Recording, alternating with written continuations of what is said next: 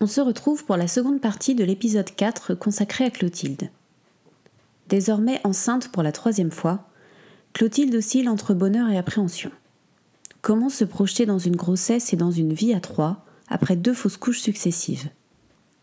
Découvrez avec nous le déroulement de sa grossesse, de son accouchement difficile et son postpartum où la jeune maman a dû faire face à de graves complications avant de savourer, enfin et pleinement, son nouveau rôle.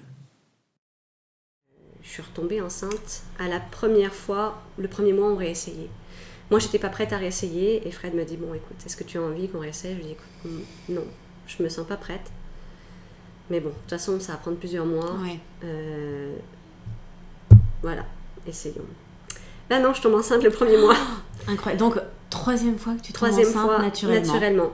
Euh, j'avais recommencé ce mois-là la, la, visualisation, la méditation, mais c'était même pas pour tomber enceinte, c'était pour m'aider euh, justement euh, à finir le chapitre avant. C'était même pas à finir le chapitre, c'était à m'apaiser. C'était à m'aider à m'apaiser en fait. Donc et je tombe enceinte et, et quand je, je, fais le test, ben, je me mets à pleurer et pas de joie en fait. Ah c'est vrai. Ah ouais, je me mets et Fred, Fred pleure pas, mais Fred fait une tronche, pas possible, comme un enterrement. Oh on se dit qu'est-ce qui va nous tomber encore euh, sur le coin de la figure. Mais c'est ça qui est le plus terrible, c'est de penser. C'est même plus joyeux voilà, en fait. c'est ça. Le, test de grossesse qui avant était euh, le plus beau moment. Le, plus moment de notre vie, là c'était qu'est-ce qu'on va devoir revivre encore? Et on n'est pas, on pas prêt. Moi je disais je peux pas, je peux pas revivre ça, je peux pas revivre une fausse couche, je, je, je, je, je, pourrais pas. Ça marchera pas, je vais devenir folle, fort tu m'internes. Je pourrais pas. Euh, et moi, les médecins m'avaient dit à Sainte-Justine, bah, dès que tu es enceinte, tout de suite tu nous appelles et euh, on te met sous un protocole euh, de fluidifiant sanguin et de progestérone pour aider à maintenir la grossesse. Donc ça, c'est des protocoles qui sont mis en place quand on a subi des fausses plusieurs fausses couches. C'est ça, ouais. C'est comme des, des, des, petites. c'est des choses qui peuvent aider en fait à maintenir la grossesse. parce que ça peut être un trop de progestérone qui est passé au point de la grossesse le fait de fluidifier le sang, donc c'est une, espèce d'aspirine à, très basse dose, euh, permet d'apporter tout l'oxygène nécessaire euh, via le cordon au bébé, en fait. Sans, euh, sans savoir, excuse-moi, sans savoir si les premières fois c'était un problème. Ouais, c'est ça. Ça, il n'y a aucun moyen de savoir. Non, c'est très, c'est la fertilité, c'est encore un, quelque chose de, très compliqué en médecine. C'est très nébuleux. Mm. Euh, et même la grossesse, il y a certains trucs, euh, certaines maladies qui sont autour de la grossesse qui sont très très nébuleuses pour les médecins, qui ne comprennent pas. Donc, euh, donc voilà, ils font des protocoles comme ça en cas de, plusieurs fausses couches pour pouvoir aider à, maintenir la grossesse. Et donc c'est ça, ils m'ont donné tout de suite, j'ai pris tout de suite commencé la progestérone, etc. Et là je m'étais dit, bon, il faut que je sois le plus zen possible. Les deux dernières fois, les deux fausses couches étaient entourées de déménagements euh, rapide. Euh, le jour où j'ai appris que j'étais enceinte, euh, je déménageais le jour même donc de mon appartement. Et en janvier, je déménageais de mon atelier très rapidement parce que je devais quitter. voilà, le bail s'est terminé. Je venais d'apprendre que en fait, la personne qui me sous voulait reprendre. Donc j'avais comme deux semaines pour déménager. Donc à chaque fois, je me disais, bon, là, il n'y a pas de déménagement. Mmh. Il faut que je sois le plus zen possible. Vraiment le plus zen possible. Le jour même, nous avons une, énorme dégât d'eau dans le sous-sol de notre maison. C'est vrai. Et là, je me donc une espèce de fuite qui sort des fondations. On comprenait, on comprenait pas en fait parce qu'on avait eu une première, euh, un premier dégât d'eau le 4 décembre euh, qui était en fait lié à l'arrêt de la pompe euh, submersible qu'on a en bas. Et, là, c'était de l'eau qui jaillissait du mur de fondation. Fred était au travail vendredi matin, décidément les vendredis. Et là, j'étais comme, mais non, mais non, je suis censée être zen, c'est pas possible, je peux pas être en train de ramasser de l'eau souillée euh, de mon mur et d'appeler les assurances à nouveau et d'avoir euh, la, compagnie de sinistre qui vienne en urgence alors que je suis enceinte. Et on voulait pas le dire à mes, à mes parents et à tout le monde tout de suite, ni aux siens. Et là, du coup, je prends mon téléphone, je dis Maman, faut que tu m'aides. Euh, j'ai de l'eau qui coule de la fondation et je suis enceinte, je peux pas y toucher. voilà mon annonce pour la troisième grossesse. Originale, au moins. Originale. Euh, donc, euh, donc voilà, c'est comme ça que tout le monde l'a appris. C'était non, non, c'est pas le temps, je suis enceinte, je peux pas avoir ça. Donc, donc voilà. Et alors là, s'ensuit, ben, j'ai été très suivie en fait de près à Sainte-Justine. L'idée de la maison de naissance était même plus dans le, ouais, c'était plus envisageable. J'avais fait le deuil de ça, J'étais, j'étais une grossesse à risque en fait pour eux déjà, euh, à moins que ça se transforme en grossesse normale, mais pour eux à ce moment-là j'étais une grossesse à risque. Donc interdiction de faire du sport. Euh, mais ils prennent toutes les précautions j'imagine. Ouais, c'est ça. Ouais. Et puis euh, j'avais, je sortais très peu de la maison parce que glace, trop dangereux, une chute. Donc pendant trois mois j'ai été confinée en fait à la maison. Tu le vivais comment Je le vivais difficilement, mais j'étais tellement malade, mais ah. vraiment mais horrible, horrible, horrible. Donc les nausées là Aucun euh, vomissement, mais nausées du matin au ah. soir. Vraiment à, Par exemple, je me lavais les cheveux, je me disais, vais-je être capable de me sécher les cheveux? Euh, Manger, c'était très compliqué. J'arrivais pas à me nourrir et enfin, c'était pas possible. Il n'y avait rien qui, euh, qui fonctionnait. Mais je me disais, c'est mon signe. Plus tu es malade, plus ça veut dire que le taux d'hormones est haut. plus ça veut dire que la grossesse est en train d'avancer qu'elle évolue. Voilà. Et j'avais des, euh, des, échographies euh, très régulièrement. Euh, à Sainte-Justine, le suivi était très serré, ce qui est génial aussi, ça. Donc j'en ai eu avant, avant l'échographie de la clarté nucale, j'en ai eu trois. Ah oui Ouais. Ah oui, effectivement. Et à chaque, fois, et à chaque fois, on avait un cœur qui battait. Et donc pendant. La, et la première fois que tu as entendu ce cœur battre, parce que finalement, c'était nouveau. C'était la première fois, ouais. Pardon. ouais. C'était nouveau, euh, j'ai fondu en larmes. Ouais, j'imagine. J'ai fondu en larmes parce que c'était. Euh, il était là. C'était beau quoi. Ouais. C'était juste. C'était euh, magique. Est-ce que tu as réussi à, à, faire la balance pendant cette troisième grossesse entre t'impliquer vraiment et être détaché Est-ce que tu t'es posé cette question d'une balance entre les deux? J'ai fait énormément d'anxiété, honnêtement. Ok. Euh, ça a été très dur, j'avais vraiment très peur. Euh, donc je vivais au rythme des échographies. C'est ça, d'accord. Donc euh, à chaque fois que j'avais une échographie, j'étais rassurée pendant 10 jours, de semaine. Et j'avais des échographies à peu près toutes les 4 semaines. et les deux dernières semaines, je me disais si ça se trouve. ouais. Le fameux si ça se trouve qui commence à. Ouais, ouais vraiment. Donc je battripais pendant deux semaines et j'étais rassurée pendant deux semaines. D'accord. Et au, fur et à mesure des mois qui passaient, c'était comme des petites étapes que tu franchissais ouais, jusqu'à ouais, voilà, c'est ça. Moi, je vivais par étapes. je, vivais, je, vivais, je me projetais pas. Ouais, un jour après l'autre. un jour après, l'autre. Euh, chaque, euh, chaque petite chose était une victoire. Chaque échographie positive était une victoire. Euh, chaque niveau d'hormones qui montait était une victoire. Et la première fois que tu as senti bébé Gustave bouger alors ça, c'était, ouais, ça a été assez, assez tôt en fait. je pense que c'était à 18 semaines. D'accord. Quelque chose comme ça. Euh, j'ai senti les premiers coups. C'était, euh, c'était magique. Ah, c'était vraiment magique. Est-ce que c'était, euh, c'était pour toi aussi une nouvelle, une nouvelle étape de franchie dans le sens où oui, bah, super, tu, tu, tu pouvais toi-même savoir que tout allait bien parce oui, voilà, c'est ça. Je vivais plus au rythme des échographies, je vivais au rythme de mon fils. C'est-à-dire que quand il donnait des coups, puis on savait déjà que c'était un garçon parce qu'à l'échographie des, des 12 semaines, euh, c'était très clair que c'était un petit garçon. D'accord. Et bon, moi je rêvais d'une fille, j'ai toujours rêvé d'une fille, je m'imaginais avec un enfant, que ce soit ma fille, etc. Donc ça m'a mis un petit peu de temps à me reprogrammer dans ça, parce que, euh, et, on pourrait se dire c'est fou, elle voulait un enfant, puis elle en a un, puis elle se plaint. Euh, mais en fait, quand tu attends aussi longtemps et que tu te projettes autant, et que tu vis autant de, difficultés, tu te dis c'est mon tour, je vais avoir exactement ce que je veux, ça va être mon conte de fées. Et, là, je me disais, euh, je sais pas, j'ai vécu un peu mon caprice d'enfant, de, entre guillemets. En même temps, c'est pas un caprice, mais c'est ce que les gens te diraient de, que hein, le plus important, c'est que ça soit un enfant en bonne santé. Et oui, oui, effectivement, c'est le plus important. Ouais, mais des fois, il y a un switch à faire entre ce que tu t'étais imaginé et ce qui arrive dans la réalité, tout simplement. Et là, et euh, là, je me disais, euh, j'étais en train de déprogrammer tout ce que je m'imaginais avec ma fille la notion de transmission de mes affaires parce que voilà j'ai longtemps travaillé dans la mode j'ai plein de trucs et je voulais vraiment l'idée comme ma mère le fait de me donner ses affaires bon ben voilà j'imaginais ça puis je savais que les garçons souvent étaient moins proches en devenant plus grands de leur maman. C'était après vers euh, c'était souvent la famille de la de la conjointe s'il y avait une conjointe. Euh, en tout cas tout, tout ce que tu peux t'imaginer il fallait que je déprogramme ça. Et donc je pense que j'ai pleuré pendant deux jours euh, ouais, ça m'a mis deux jours. Et puis après, euh, ça s'est très doucement remis en place en me disant Bah, tu devenais la maman de ton fils. Voilà, on reprogramme les choses. C'est pas c'est pas une fille, c'est pas c'est juste que j'ai tellement dit longtemps, je veux une fille, je veux une fille, qu'il fallait que, que, ça se change. Et là, je suis hyper heureuse d'avoir un garçon, en fait. Je, m'en fiche, c'est pas important. Mais sur le coup, c'était important. Euh, donc c'est ça, j'ai les coups euh, m'aider euh, et j'ai vécu très bien mon deuxième trimestre parce que j'ai commencé avec moi malade. J'avais encore beaucoup de rendez-vous à Sainte-Justine, je vivais beaucoup au rythme des rendez-vous pour plein de raisons en fait parce qu'il y avait plein de, de pistes qui devaient qui devait éliminer. Notamment, j'ai un historique de, euh, de maladie sanguine dans la famille. Euh, et donc, il devait vérifier euh, justement si j'étais pas porteuse de ça.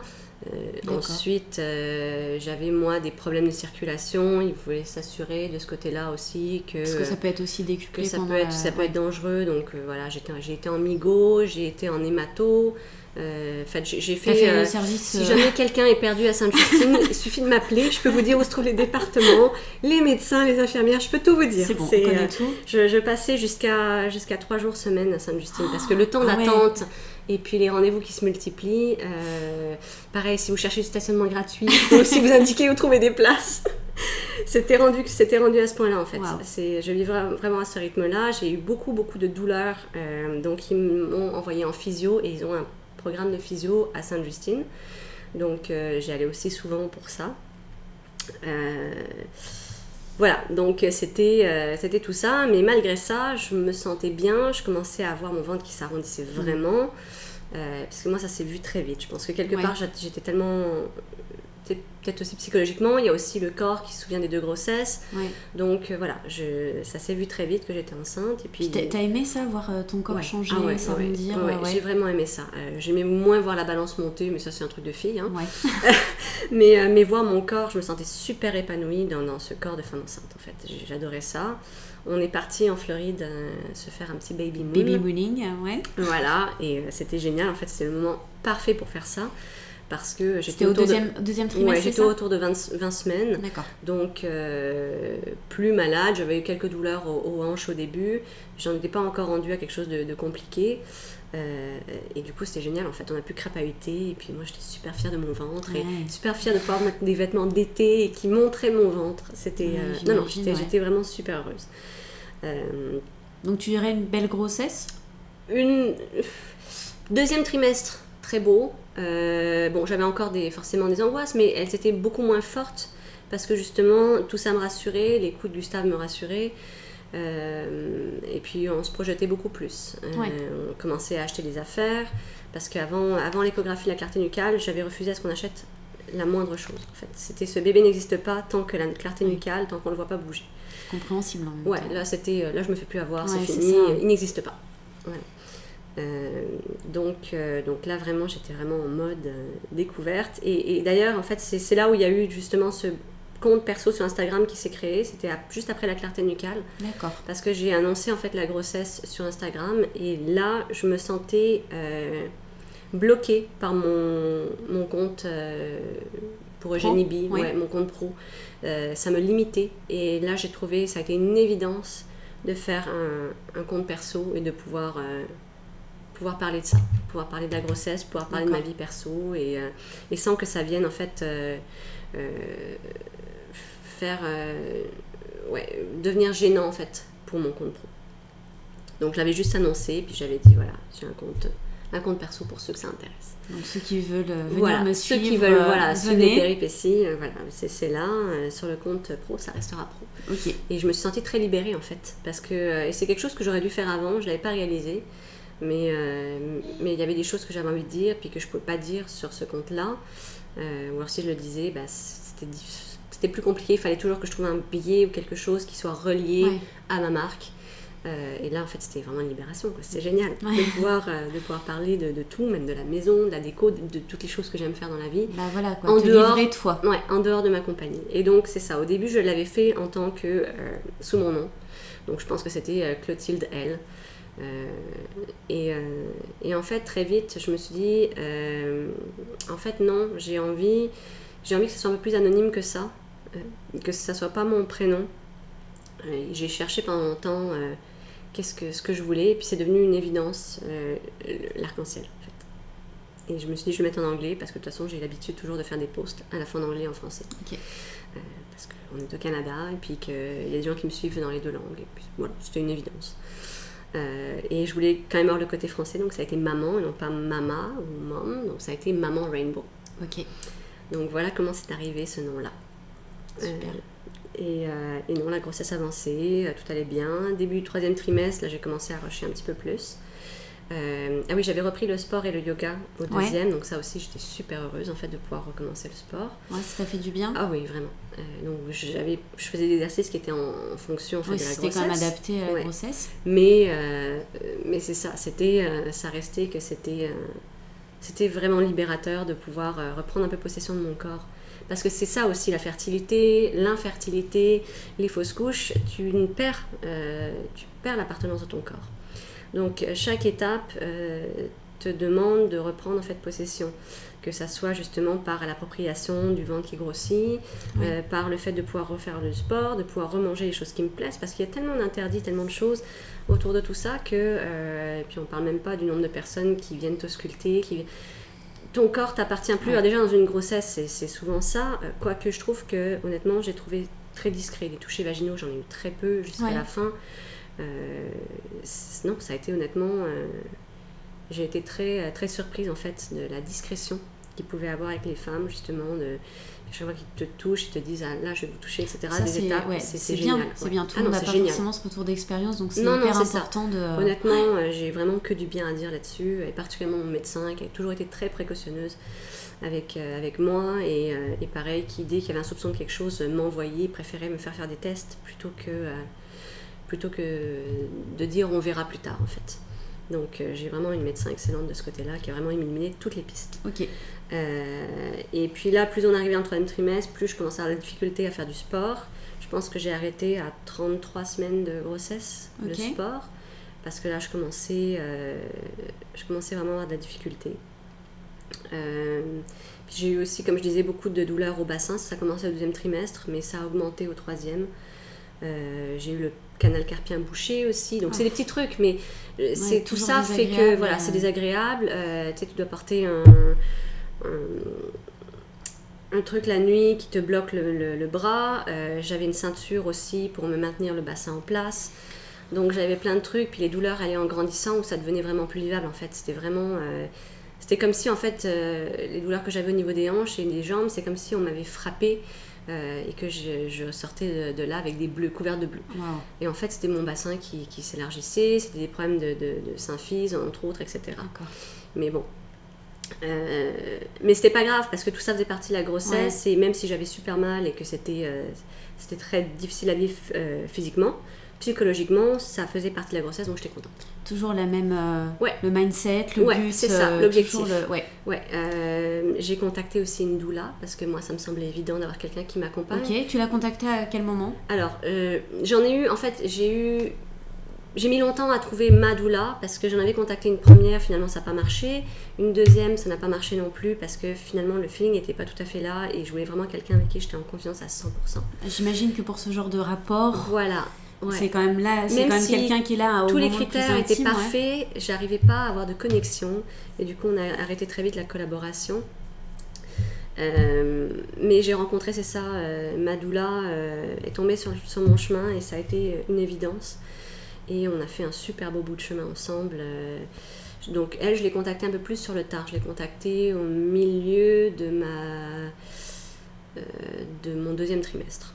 Alors que euh, la première, toute première que j'avais contactée, c'était en fait quelqu'un que j'avais contacté à ma première grossesse. D'accord. Donc je l'ai contacté à la clarté nucale en fait. Puis finalement, ça n'avait pas donné, ni la deuxième, puis on était rendu à elle. Et elle, c'était vraiment, j'étais en confiance, c'était génial. Quand elle est venue à la maison, et euh, Fred et moi, c'était vraiment. Euh, et Fred, au début, voyait pas forcément l'utilité d'une doula. Euh, parce que ben, on, était, on était entouré d'une équipe à Sainte-Justine. et finalement, et là, il l'a il avoué justement hier, quand on a fait notre rencontre de clôture, il a dit c'était c'est une évidence en fait. C'était tellement nécessaire et, et, et je regrette pas qu'on l'ait fait en fait. C'était le meilleur investissement qu'on ait pu faire. Et, euh, et, maintenant, comme, comme je l'ai dit, c'est quelqu'un qui fait partie de la famille en fait. C'est pas quelqu'un que j'ai payé pour un service, c'est quelqu'un que je vais revoir par la suite. Et que je conseille dès que je peux parce que c'est elle qui m'a permis de vivre l'accouchement aussi difficile que j'ai vécu, entre autres. Justement. Donc on arrive à l'accouchement. On en est là, exactement. Donc les semaines passent, le col ne s'ouvre pas. on se dit bon, ben, c'est pas grave, c'est normal, c'est une première grossesse à terme. Euh, c'est plus long, c'est alors que moi je m'étais dit au début, oh, je suis sûre que je vais accoucher avant la date. Et alors, ah des fois on se dit des choses comme ça, et puis, euh, on sait pas pourquoi ça. Chose très très drôle, là encore qui nous donnait un petit signe que c'était vraiment euh, cette fois-ci le bon, c'est que la date présumée, donc ce qu'on appelle la DPA, la date programmée d'accouchement, c'était le 29 août, qui était notre date d'anniversaire de mariage. Oh. Donc de toutes les dates dans, l'année, c'était ce jour-là. Ah Gustave devait euh, arriver, alors il devait pas arriver là, mais c'était là qu'il était. Ouais, c'était la date. Ah, euh, c'était magique. C'était magique en fait. C'était vraiment tout s'aligne, tout est logique. Euh, voilà, l'alignement des planètes. Voilà, qui finalement n'avait pas marché les autres fois là, et c'était comme évident. Donc on s'approche de cette date-là et toujours rien. mon médecin me dit bon, il va arriver ce petit bébé là et on, on se décourage pas. Ce, serait dommage maintenant. Ouais, c'est ça. plus les semaines avançaient, plus moi j'étais plus capable d'être enceinte en fait. C'était euh, bon, là, là c'est bon. J'ai vécu mon expérience.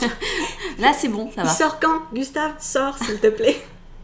j'étais plus capable, j'arrivais plus à marcher, euh, je me sentais comme un gros éléphant. Euh, non, j'avais trop hâte en fait. Ouais. C'était, c'était juste. Euh, juste T'étais prête quoi, t'étais prête à la Ouais, non, c'est ça. Et puis moi, j'avais pas du tout peur de l'accouchement. Euh, j'avais vécu des choses qui me semblaient bien plus traumatisantes que ça avant. Et donc pour moi, l'accouchement, c'était pas une formalité, mais c'était quelque chose qui était naturel, normal. voilà, je voulais un accouchement naturel aussi, c'était important pour moi. et Sainte-Justine est très fort là-dessus. Ils ont des bains thérapeutiques notamment.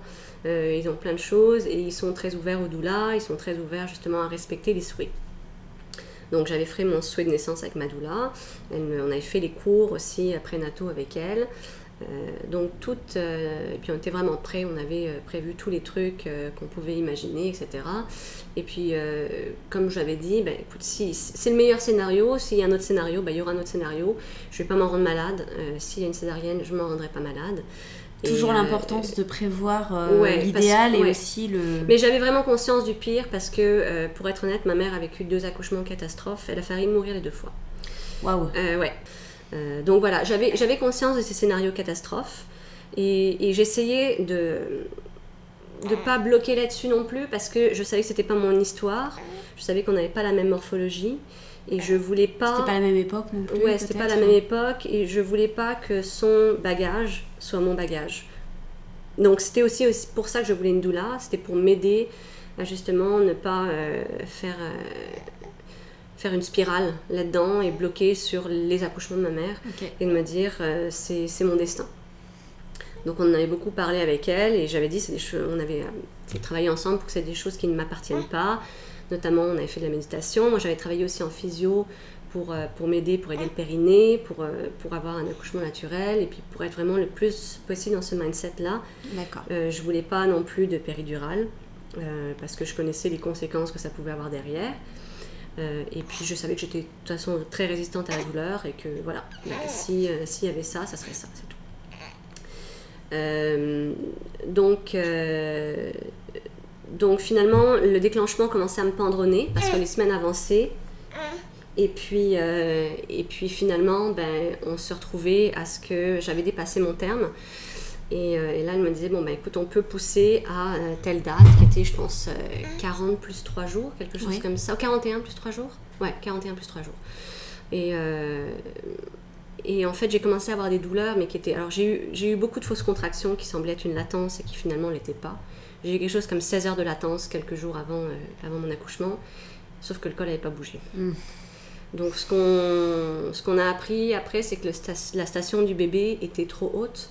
Donc toutes les contractions que j'avais, euh, même si c'était euh, des vraies contractions, c'était ben, pas efficace. Mais non, parce que la tête, la tête appuyait pas sur le col.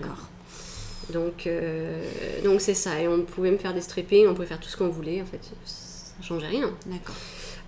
et donc j'ai commencé à avoir des douleurs très fortes, constantes, qui n'étaient pas des douleurs de, de, contraction. Et là du coup on s'est dit on va à Sainte-Justine. Donc euh, ça, c'était, je pense, le, que je me souvienne, le 30 août ou le 1er, je me souviens plus. C'était un, c'est un peu, un peu flou dans ma mémoire parce que l'accouchement a duré trois jours, les amis. mais euh, mais c'est ça. Donc euh, là, le cœur du bébé a fait un petit bond qui n'était pas très bon. Enfin, il descendait, commençait à défibriller. Et là, ils ont dit bon, de toute façon, t'étais due. Là, on va pas attendre. on, part en accouchement. c'est maintenant, ma grande. Donc, euh, donc c'est ça. Euh, alors, c'est un peu stressant quand on nous apprend que c'est maintenant et que. Mais bon, d'un autre côté. Euh, c'était le temps, quoi. C'était le temps, et voilà. Donc, c'est logique. C'était juste que moi, me faire déclencher, c'était pas quelque chose. J'étais très ravie parce que je savais que ça pouvait engendrer d'autres procédures médicales. Donc, j'avais un petit peu peur, mais bon, je me disais, écoute, c'est pas nécessaire que ça entraîne d'autres choses derrière. donc, on commence l'induction. J'appelle ma doula en disant, c'est maintenant. elle arrive. Et, euh, et vraiment, j'ai eu une équipe médicale exceptionnelle en fait. Euh, que ça soit, alors les médecins, parce qu'on parle souvent des médecins, mais alors les infirmiers, les infirmières, euh, des gens en or. J'ai encore des noms en tête. Hein. à Sainte-Justine, c'est des, des, visages, c'est des gens qui resteront dans mon cœur le temps. Euh, je pense notamment euh, à, Manu, qui est un infirmier qui a été euh, d'une douceur incroyable, qui a pris des nouvelles après. Oh, on se suit sur Instagram maintenant, c'est très drôle. et qui est, quelqu'un qui a beaucoup de compassion, qui est, qui est vraiment très gentil. on a eu Roxane, on a eu Jennifer, on a eu David. c'est vraiment, c'est des anges, ces gens-là. Ça, a été, ça a été les anges de mon accouchement, en plus de ma doula, Annie. Euh, qui, est incroyable. Mais voilà, c'est tous ces gens-là qui m'ont permis de continuer euh, malgré les difficultés. Euh. Donc, j'ai eu un protocole de médicamenteux en fait pour pouvoir déclencher l'accouchement qui a duré à peu près, je crois, 10 heures de temps. D'accord. Euh, et ça, ouais, c'est ça, 10 heures. Et ça, sans. Euh, moi, je voulais donc. Je voulais pas du tout être, euh, avoir de sédatif, aucun. D'accord. Donc, je vivais mes contractions naturelles. Je, voilà, j'embarquais à chaque contraction. Et puis, j'étais heureuse de les vivre. Je les vivais comme des vagues. Je continuais. Puis... ça fait un peu écho à l'épisode d'avant. Voilà, c'est ça. C'était vraiment ça. justement, on travaillait en acupression, méthode Bonaparte, tout ça, tout ce dont elle a parlé. On a beaucoup travaillé avec tout ça. Euh, les positionnements, on venait jouer sur le bassin, et puis au fur et à mesure des, euh, des, vérifications, ça avançait pas du tout. T'avais pas perdu euh, les os Ah non, on n'était même pas là. Je veux dire, je, je dilatais quasiment pas en fait. J'étais, j'étais à 1 cm au début et je pense qu'on était rendu au bout de 10 heures à 1 cm et demi. Quoi. 10 heures ouais, pour, 10 heures, pour gagner, c'est un demi centimètre. Et là, le, le, médecin, qui est un médecin assez génial que moi j'avais déjà rencontré plusieurs fois, qui s'appelle le docteur Audibert, qui venait d'arriver, c'était le, shift de, de, nuit. Il a dit Bon, là, on, on prend un step back ça marche pas ce qu'on fait, euh, on est en train de frapper un mur. Euh, donc, euh, on va essayer autre chose. on va essayer ce qu'on appelle le cervidil, qui est un. En fait, c'est de la prostaglandine qui vient te mettre directement contre le col, au lieu de, de, faire des contractions artificielles, et qui vient ouvrir ton col. Et là, on voulait essayer de voir si cette méthode-là pourrait marcher. Et là, du coup, il pourrait, parce que là, il pouvait même pas atteindre la poche des os, donc il pouvait même pas faire que le bébé allait heurter, en fait, allait buter contre le col. Donc, euh, toutes ces contractions-là étaient dans le vide. Oh Puis toi, tu t'épuises, hein, en même temps. Ouais, ouais, ouais. Et puis c'est le moral aussi. Tu essaies de garder ton mental très fort, mais à chaque fois que tu as une mauvaise nouvelle, bah, tu as, une petite descente, après tu remontes. Tu dis, bon, allez, on continue, cette fois-ci, ça va être bon. Et, toute l'équipe était très motivée. Euh, Annie était incroyable. Moi, j'étais vraiment focusée, mon mari aussi, mais bon, on voyait bien que. Et ça, a été un moment dur pour moi d'apprendre que ben voilà, il fallait faire une pause, qu'il fallait arrêter, parce qu'en plus, ben, dans le protocole, euh, dans ces cas-là, tu n'es plus en salle d'accouchement, euh, tu pars en, en MIGO, euh, qui est la médecine interne, où là, on a passé la nuit là-bas avec donc le, le et après, le lendemain matin, ils allaient voir, donc c'est 12 heures le protocole. D'accord. Euh, et pareil, là, ça c'était sans médicaments. Euh, et euh, ça, c'était extrêmement douloureux. C'était une coche au-dessus parce que c'est comme le pic d'une contraction qui ne s'arrête jamais. 12 heures de douleur constante, mais à être plié en deux. Et au bout des 22 heures, ils ont, ils ont vérifié mon col et je pense que j'étais rendue à 2,5, quelque chose comme oh ça. et là, ils m'ont dit, ouais, mais on peut atteindre la poche des os. Et là, je leur ai dit, ok, mais là, euh, je suis désolée, mais on va y aller avec la péridurale. Je peux plus. je peux plus, là je suis épuisée. Ça fait, ça faisait, ça on était rendu à 22, 23 heures. Une fois que tu perds les os, en plus les, les contractions elles augmentent. C'est parce que c'est ça, dans, un, dans, un, accouchement classique, je, t'aurais dit que ben voilà, ça aurait été un processus naturel, mais là je savais qu'on allait recommencer les contractions artificielles. Euh, et qu'on allait et que ça allait être beaucoup plus, euh, plus violent et que j'étais déjà fatiguée. Ah oui. Que j'avais déjà subi un 22 heures et qu'on ne savait pas combien de temps ça allait prendre. Donc, euh, donc j'ai pris la péridurale.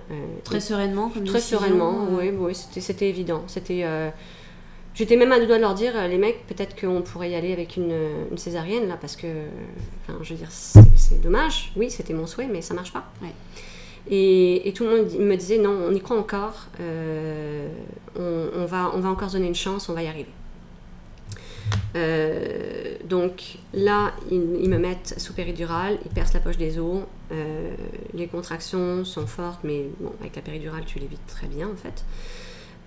on travaille plein de positionnements différents avec, avec ma doula. Donc, ce qu'on parle de positionnement, c'est-à-dire que tu viens, euh, des fois tu te mets à quatre pattes, tu viens travailler de balancier. Euh, je faisais limite du yoga sur, euh, sur le lit d'hôpital en fait. Je faisais des, positions de yoga notamment. le, je sais pas comment on dit en français, mais c'est le downward facing dog. Ouais, le, notamment, chien tête en bas. Tête en bas, voilà. Tous ces trucs-là.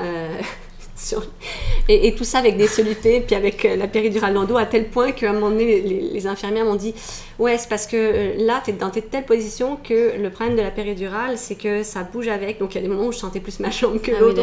on dit Bon, on va se remettre de ce côté-là. Il fallait que je bouge tout le temps, en fait, pour que la péridurale soit efficace partout. On avançait, on progressait. Euh, c'était très long. Euh, donc là, on arrivait à la deuxième nuit. ça progressait, mais très lentement.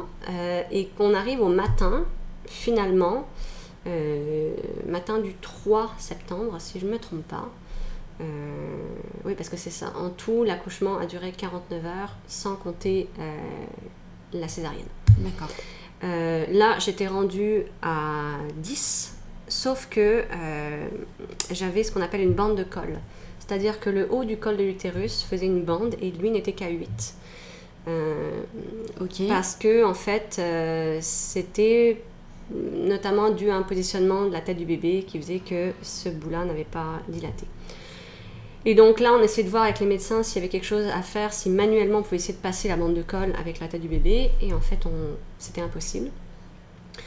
Euh, moi, j'ai commencé à avoir des douleurs euh, absolument atroces malgré, euh, malgré la péridurale. Il n'y avait plus rien qui fonctionnait.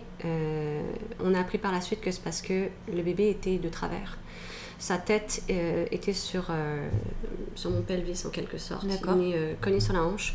Donc j'avais l'impression qu'on m'arrachait les entrailles de l'intérieur. Et donc ils ont été obligés de, de, prendre, de faire un protocole plus de, de péridurale plus élevé encore pour essayer de bloquer parce que là j'étais, sais pas moi j'étais à 20 sur 10 au niveau des douleurs. Et pourtant comme je dis je suis assez dur au mal d'habitude mais là c'était horrible. J'ai l'impression qu'on me déchirait. Euh, donc, et là, j'ai. Donc, quand ça s'est arrivé, là, la bande de colle, j'ai vu tout le monde faire une drôle de tête. Ça commençait un peu à stresser tout le monde.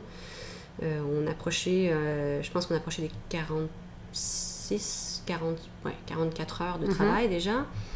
Tout le monde sentait que le bébé allait bien, chaque fois il était monitoré, lui son cœur allait bien, mais moi je commençais à fatiguer. Vraiment. Et, et là, j'ai commencé à faire de l'œdème. C'est-à-dire qu'il s'est passé, je pense, deux heures de temps où ils m'ont rechecké, trois heures, quatre heures, je sais plus, bref. Euh, et là, j'étais repassée à 7 partout. Parce que j'avais de l'œdème. Euh, et ça, c'est la hantise de tout le monde, en fait, l'œdème, parce que tu peux plus rien faire, en fait. À partir du moment où tu as un œdème, il euh, n'y a plus de possibilité de, de, faire un accouchement vaginal. J'ai commencé à saigner, parce qu'il y a commencé à avoir un décollement placentaire, parce que tout mon corps était complètement épuisé. Et là, le médecin, euh, parce que j'en ai vu beaucoup des médecins, nombre de chiffres, des chiffres de 8 ou 12 heures. Là, c'était le docteur Lefebvre, euh, a dit, euh, qui est venu, mais alors que d'habitude, le, médecin résident ne vient pas nécessairement. C'est, c'est, des, c'est pas le résident, le médecin en chef vient pas, tu as des résidents, tu as, des, internes, tu as tout. et là, elle dit, bon, là, on arrête tout, je pense que ça va être une césarienne, parce que, rapidement, parce que là, ça devient dangereux. Donc, euh, Toi, t'entends ça, tu te sens comment? Euh, ben, je me sens je me sens un peu triste et en même temps je me sens libérée parce que je me dis bon Ça y est, On peut, on peut rien faire de plus. On peut rien faire de plus. On a tout essayé. C'est vraiment pas faute, malgré. parce que ce qu'il faut dire, c'est que pour celles qui n'ont pas vécu d'accouchement avec une péridurale, normalement, c'est difficile de bouger.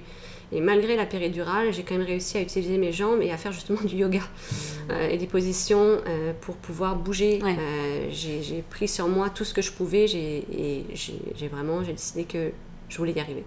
Donc, je suis allée au bout de mon truc en fait. J'ai vraiment, j'ai vraiment, j'ai vraiment tout fait. J'ai fait l'accouchement naturel, j'ai fait l'accouchement avec péridurale. J'ai vécu plusieurs accouchements en fait dans cet accouchement. euh, et, là, de toute façon, c'était dangereux parce que euh, l'œdème, le décollement placentaire, c'était, c'était plus. on m'a même pas posé la question en fait. On m'a dit voilà, c'est, là, on arrête tout, euh, on part en urgence. Donc là, très vite, alors que d'habitude tu peux attendre un peu, là très vite je suis partie. j'ai pu avoir quand même mon mari qui était avec moi parce que normalement en césarienne d'urgence tu peux pas. Mais là, comme la vie du bébé, ou en tout cas, il semblait pas encore en danger selon eux, mais on était, c'était quand même relativement une urgence. il a pu être là il a pu couper le cordon. Euh, moi, j'étais complètement dans les vapes. Euh, donc ça aussi, c'est un truc un peu qui, c'est pas un regret, mais en fait, c'est de, dire euh, j'ai pas, j'étais là, mais j'étais pas complètement là pour, pour les premiers instants. Plus une frustration qu'un regret, quoi. Ouais, c'est de se dire bon, de toute façon, même pas, même pas une frustration, mais voilà, c'est ce que c'est, mais voilà, c'est que euh, j'ai pas eu euh, j'ai pas eu l'accouchement que j'imaginais et en même temps moi mon objectif final euh, très clairement c'était d'être en vie et d'avoir un bébé en vie. Objectif rempli. Voilà. Donc donc c'est ça. Au bout de, de, ce, de ce long long parcours je me disais ça y est mon fils est là il est beau il est en santé c'était j'avais du mal à y croire en fait de le voir en vie de le voir là. J'ai mis j'ai mis quelques secondes quelques minutes à réaliser que c'était c'était vrai. Ouais parce que c'était l'aboutissement de tout ce, parcours-là et euh, ça me paraissait fou. Il y avait un être, j'avais réussi à combattre tout ce qui était contre moi, euh, de combattre mon corps, de combattre euh, l'infertilité, combattre voilà, les fausses couches et d'avoir ce petit être vivant qui était là. Donc ça y est, Gustave est là. Gustave est là. T'es maman. Voilà l'accouchement, le parcours en fertilité, comme tu disais, euh, ça a été euh, voilà, un peu compliqué du début à la fin. Ouais. À ce moment-là, tu te dis, voilà, ça y est. Ouais. Il est là, je suis là, tout va bien. Ouais, ouais, ouais. Sauf que Sauf que. Donc, euh, je commence à avoir des, douleurs. donc, on, va au postpartum, c'est comme ça que ça, ça, se passe. tu sors de l'unité des naissances pour aller au, postpartum, qui est notre département, où tu restes, bah, dépendamment de ta condition, dépendamment de plein de choses, deux, trois jours.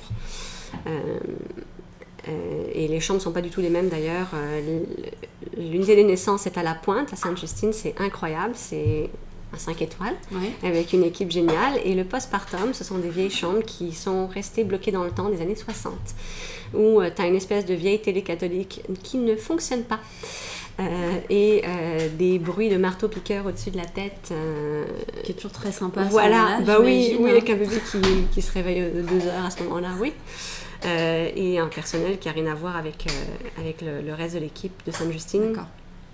Euh, donc bon, moi je voulais partir assez rapidement en fait. Donc je m'étais mis dans cet objectif-là, je me lève très rapidement, je me force, le lendemain je me maquille, j'essaie de vraiment de, de focuser.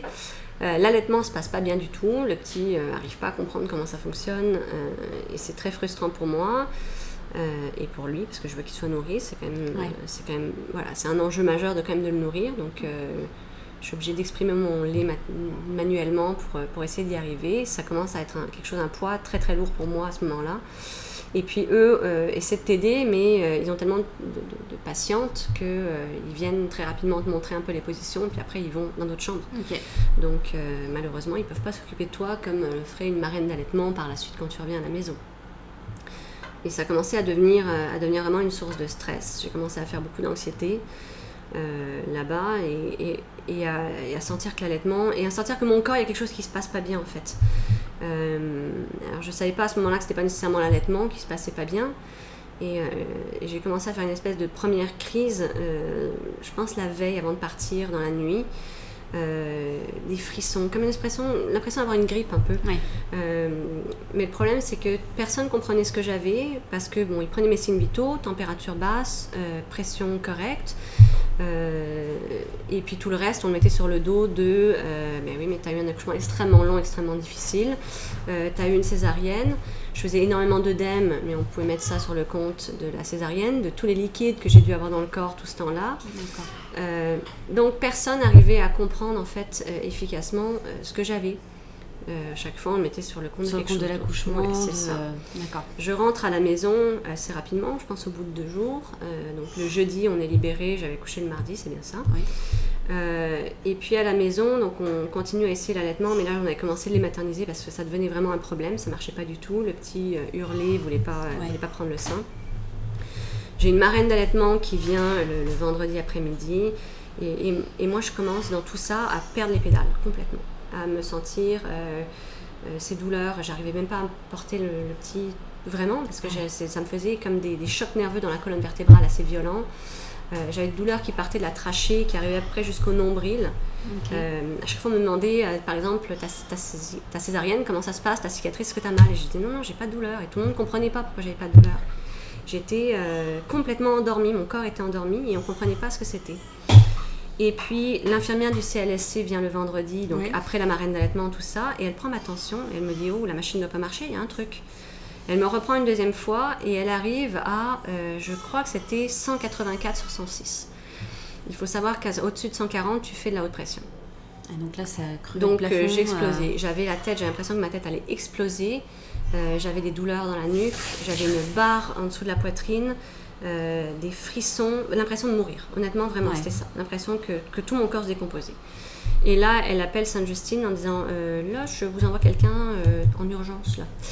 Donc, on part en urgence, on, rappelle, on appelle sa mère pour qu'elle vienne garder le petit. et on part. Et là, donc, il commence à me faire des analyses, des tests, etc.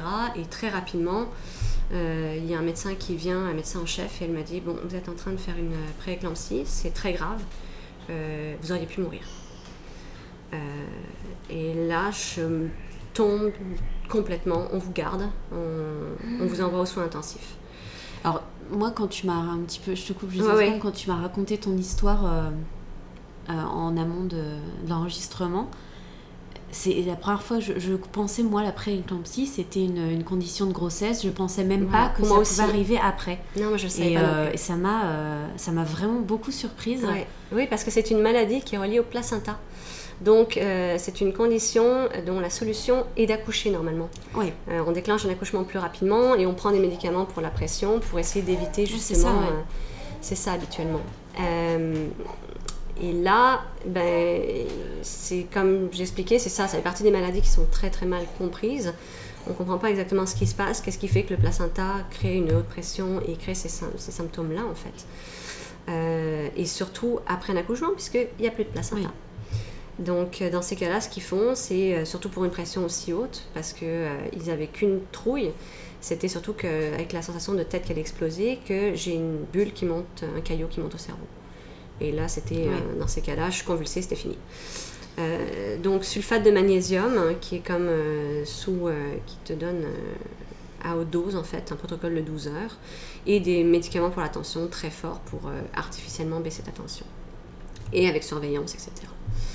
Et donc à l'issue des 12 heures, ben, ça, la pression était, était basse, c'était correct, ils étaient contents, et là ils voulaient m'envoyer en surveillance au postpartum ce que j'ai refusé. T'as dit non, voilà. on ne veut plus retourner là-bas. Voilà, je leur ai expliqué que moi, c'est, si j'allais là-bas, c'était sûr que j'allais pas pouvoir guérir parce que c'était trop stressant et que le stress était un facteur qu'il fallait absolument éviter dans avec cette condition-là. Donc je voulais retourner, que j'avais déjà passé la, le troisième jour de mon fils, c'est sa troisième nuit sans lui, euh, et que et en plus, euh, ben en fait là-bas, je pouvais y aller, le mettre à la pouponnière seulement si j'allaitais, et moi j'allaitais plus à ce moment-là. Euh, et Seulement si tu allaitais ouais, ouais, si tu donnes le biberon, euh, si tu donnes le lait maternisé, tu peux pas. Euh, ah. Mais ça, c'est encore une autre histoire. Il, y a une, espèce d'omerta autour de, l'allaitement, même si effectivement l'allaitement, c'est la, meilleure chose pour ton enfant. On est entièrement d'accord avec ça. Mais si tu savais le nombre de filles qui m'ont avoué dire je t'ai envie de pas allaiter finalement. Ah d'accord. à quel point c'est difficile, etc. Et c'est difficile parce qu'il y a beaucoup de culpabilisation dans, tout. Euh, les gens ne comprennent pas, surtout que moi j'étais mordicus pour l'allaitement. C'était quelque chose de très important pour moi, mais tout mon corps me disait, puis j'étais bourrée de médicaments en mm. plus, mon corps me disait comme, que j'avais rien à donner. En fait, j'y arrivais plus, je pouvais pas, ça marchait pas, je voulais, je voulais plus, je voulais plus l'allaitement. Euh, c'est pour ça que la marraine d'allaitement était venue le vendredi et mon mari comprenait pas. Il me disait mais là c'est ce que tu voulais et puis lui il essayait de me pousser en, pensant que j'étais en train de faire un postpartum en fait. Tout le monde pensait que je faisais une dépression. Euh, et en fait, c'était pas une dépression, c'est parce que c'était la, la, la, maladie qui était en train de me faire virer folle. Euh, il y, y, a des moments, il y a des bouts d'ailleurs dans ces, dans ces jours-là dont je ne me souviens pas. Et j'ai encore des séquelles. Tu vas regarder la télé longtemps, j'y arrive pas. Euh, D'ailleurs, c'est pour ça que je me suis beaucoup mis au podcast, parce que c'est un truc que tu écoutes. Et, donc, du coup, ça demande moins d'attention. Euh, lire, c'est difficile encore. Euh, et j'ai eu beaucoup de, de, Toutes les sensations, les chocs nerveux, etc. Ça a été long. Ça a été euh, facilement pendant 10 jours. Il y a des moments où j'étais obligée de, de m'allonger sur un pas de chauffant. Euh, et de rester là pendant deux heures parce que je pouvais pas bouger tellement j'étais perclue de douleur en fait. Donc finalement, ça fait quand même pas très longtemps que tu te retrouves un ouais, c'est ça. Alors je, me suis, je me suis remis vite et pas vite en même temps, c'est-à-dire que je m'étais mis un objectif. Moi, j'avais un salon à faire. Euh, je m'étais inscrite pour un salon qui s'appelle Puce Pop. Euh, et c'était trois semaines après la naissance de mon fils. C'est quand même un sacré objectif. et c'est ça. Et quand j'ai appris que j'avais après éclampsie, tout le monde a dit Bon, bah, t'annules tu annules. Et sur le coup, je m'étais dit oui, j'annule. Et puis le lendemain matin, euh, avec la tête beaucoup plus claire, euh, avec 6 euh, kilos en moins, parce que ce qu'il faut savoir, c'est que l'œdème est complètement parti en l'espace de 24 heures quasiment. j'avais triplé de volume et là, j'avais complètement fondu. Tous les liquides sont partis de mon corps et, et ça, ça faisait partie en plus de la préclampsie, ce qu'on ne savait pas en fait. Parce que j'arrivais même pas à bouger mes chevilles. C'était tellement, j'étais tellement gonflée que je pouvais pas bouger mes chevilles. Euh, et donc là, je me suis dit, euh, et pourquoi pas? Et pourquoi pas le faire? Après tout. Tout ce qui devait mal se passer, c'est mal passé. Et moi, j'ai envie de relever encore un challenge, en fait. Et je sais pas pourquoi. C'est marrant, on en revient toujours à ce, mindset de suivre un objectif, d'aller au bout. C'est exactement ça. Et ça a été, euh, ça m'a aidé à monter la pente, à guérir. Oui, il fallait que je guérisse pour mon fils mais il fallait que je il fallait que je guérisse aussi pour ça parce que voilà il fallait que je travaille il fallait que donc j'ai eu beaucoup d'aide hein, on va pas se mentir ma belle-mère est venue dormir à la maison euh, beaucoup pour s'occuper du petit les nuits pour que je puisse faire des nuits et reprendre euh, reprendre des forces parce que c'était euh, voilà. j'étais vraiment au plus bas. Et moi petit à petit je pense que la première fois où je me suis mis à retravailler c'était peut-être je sais pas moi, 7 jours après la prééclampsie, où j'ai recommencé, à, j'ai travaillé 2 heures ce jour-là, puis au fur et à mesure j'ai augmenté jusqu'à arriver à travailler à 6 heures par jour, près 6-7 heures, faire de la production. Et euh, au début je m'étais dit, je vais prendre quelqu'un pour faire les puces à ma place. Euh, et puis ils vendront ma place, et puis peut-être que je pourrais y aller. Et puis euh, chaque jour un peu je me disais, non mais en fait je pourrais faire une journée, non mais en fait je pourrais faire deux jours. Et puis, non mais je suis capable de faire les trois jours. Et finalement, j'ai pris personne. J'ai eu mon mari qui m'a aidé le vendredi. Euh, et ma belle-mère était là euh, pour s'occuper du petit. elle a dormi là les trois jours aussi, ça faut le souligner. Parce que sans tous ces gens, sans tout ce support system que j'ai eu autour de moi, que ça soit ma belle famille, euh, parce que ma belle-mère était infirmière par le passé, est à la retraite, donc elle a une connaissance des bébés impeccable. Euh, et euh, elle pouvait faire des nuits. Ma mère, euh, elle, s'occupait de nous faire à manger, de gérer la maison, de, de gérer toutes les choses qu'il y avait à gérer, que moi, j'étais pas capable de faire, en fait. et puis c'est ça, donc on a repris tout doucement. Et j'ai été capable de faire ces trois jours-là complets à trois semaines de vie de Gustave. Et c'était, ça a été une grande victoire pour moi. Ah oui, j'imagine. Ouais, vraiment. c'est passé par le travail. Le fait de ne pas allaiter aussi, ça m'a permis de reprendre mon corps, de, une appropriation de mon corps, toujours dans le même objectif de tout ce dont on parlait euh, tantôt. C'est euh, c'est ça, c'est des petites choses qu'on fait au fur et à mesure que j'ai euh, que j'ai pu reprendre, que j'ai pu continuer, et puis ne, pas revenir en arrière, en fait, de ne pas penser à, à, ce qui se passait. Puis c'est maintenant, un peu plus avec le recul, où des fois, tu vois, j'ai des, des, petits flashbacks de choses qui reviennent. Euh, pendant l'accouchement ou des choses qui ont été plus difficiles. Mais avant ça, c'était vraiment, je me fixe, des objectifs et j'avance. Et là, maintenant, bah, je travaille un petit peu moins en ce moment, je m'occupe beaucoup plus de mon fils. Euh, et euh, je suis contente parce que j'ai réussi à connecter quand même très vite avec lui, malgré tout ça. ça, c'est quelque chose qui me faisait peur. Et le fait d'être tous les deux à la tous les trois, parce qu'avec mon mari à la maison aussi, euh, ça a permis aussi de recréer un cocon parce qu'il y avait tellement de monde aussi à la maison que euh, c'était comme si presque mon fils m'appartenait plus. Je me sentais coupable, je me sentais une mauvaise mère, j'arrivais pas à le garder longtemps les bras. C'était souvent ma belle-mère qui s'en occupait. Euh, ça a été très difficile de, voir tout ça. C'était mon mari ou ma belle-mère. Et, je me sentais, je me sentais inadéquate, comme mon corps avait été inadéquat mm. dans le dans l'enfantement. je me sentais inadéquate avec avec mon fils. Et c'est quelque part par le travail, par me surpasser avec ces objectifs-là, que j'ai réussi finalement à retrouver la voie, le chemin vers mon fils. En me disant, bah, tu as été capable de faire ça, et puis tu es capable en même temps de, gérer ton enfant. Et, et c'est comme ça que j'ai vraiment pu m'épanouir là-dedans. Ouais, ouais. Bah écoute, euh, en tout cas, c'est un parcours euh, chaotique, je pense que c'est le moins qu'on puisse dire euh, du début à la fin. Oui. Mais qui montre quand même énormément de force de caractère, je pense. Et puis, bah, ça force le respect et puis l'admiration. C'est gentil. Et ça fait plaisir à voir de voir que bah, t'en es, es là maintenant, au bout de ton objectif principal quand même, qui était celui d'être maman. Oui. Et je pense qu'on peut, on peut s'arrêter là-dessus. Je vais te souhaiter tout le bonheur du monde pour euh, les années à venir et euh, je te remercie d'être venu partager ça avec moi. Bah, merci à toi. Salut Clotilde. Bye. Merci à vous d'avoir écouté cet épisode de Café Froid. S'il vous a plu, n'hésitez pas à vous abonner afin d'être notifié de la mise en ligne des prochains épisodes. Vous pouvez également nous laisser un commentaire ou une note. Cela nous permettra de gagner en visibilité et ainsi de toucher encore plus de personnes. Merci pour votre écoute et à très bientôt.